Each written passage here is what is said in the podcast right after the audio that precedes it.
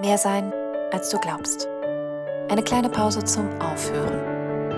Der St. Peter Podcast. Wann habt ihr das letzte Mal gebetet? Vielleicht gestern Abend, vielleicht letzte Woche, vielleicht sogar noch nie? Alles sind sehr wahrscheinliche Antworten. Beten ist ja jetzt heutzutage nicht wirklich so was Alltägliches, was jeder und jede macht, oder?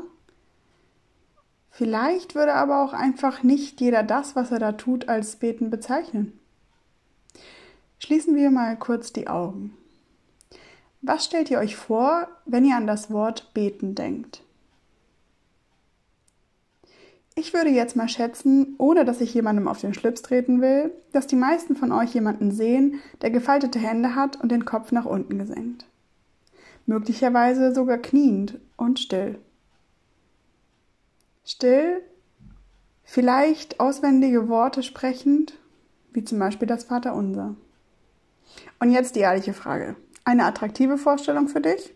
Ja oder nein? Würdest du beten? Würdest du so beten?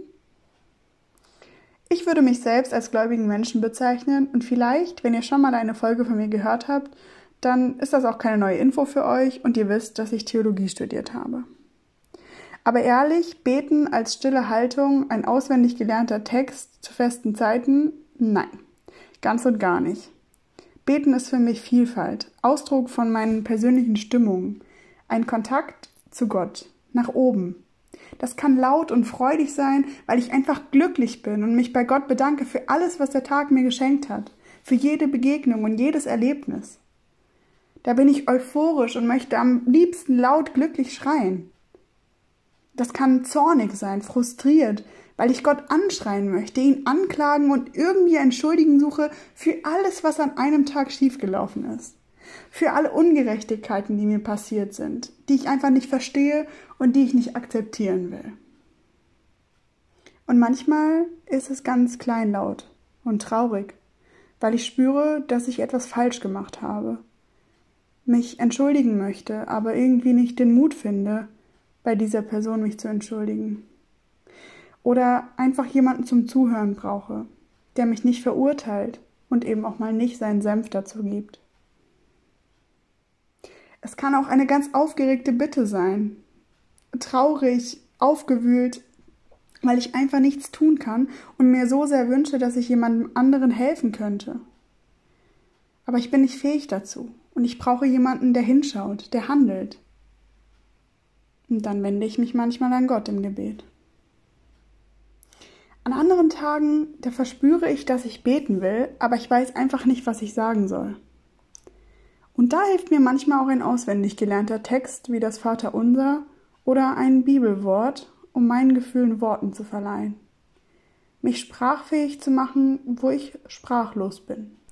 Ihr seht also, Beten hat meiner Meinung nach keine genaue Form, ist völlig frei von Regeln, Orten und Zeiten. Es ist etwas, das für mich da ist, wann immer und wie auch immer ich es brauche. Und eigentlich hilft es mir vor allem, mich am Ende eines Tages oder nach einem Erlebnis oder einer Begegnung zu ordnen. Und das Besondere dabei ist, ich weiß, dass ich dabei nicht alleine bin. Es ist ein Kontakt zu jemandem oder etwas, das ich nicht ganz fassen oder beschreiben kann, das über allem steht.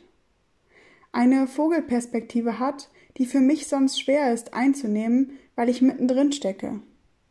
Aber für diesen kleinen Moment darf ich sie mit einnehmen. Klar, meistens verändert das meine Situation nicht, vor allem in schlechten Zeiten, aber es lässt mich kurz zur Ruhe kommen und über allem stehen. Es gibt mir Kraft und irgendwie auch Gemeinschaft.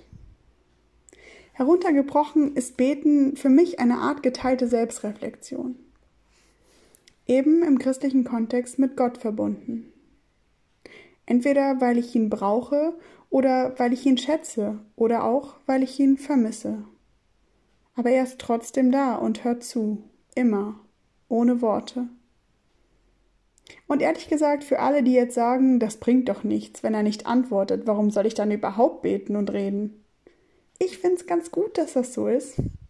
Auf einige meiner Wutanfälle oder Beschwerden oder auch Höhenflüge, da möchte ich keine ernüchternden oder gar kritischen Antworten. Da ist es gut, dass er schweigt. Das ist der Unterschied für mich dann zu einem Gespräch. Vielleicht probiert ihr es einfach mal aus, wenn ihr Lust habt.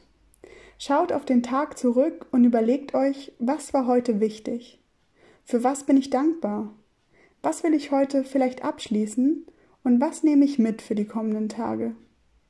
Gibt es etwas, was ich brauche oder mir wünsche für mich oder für andere? Und dann sprich es laut aus oder schreib es auf oder sprich es in Gedanken und warte. Wie fühlst du dich? Antwortet jemand? Wenn du dich darauf einlässt, dann ist da manchmal mehr, als du glaubst.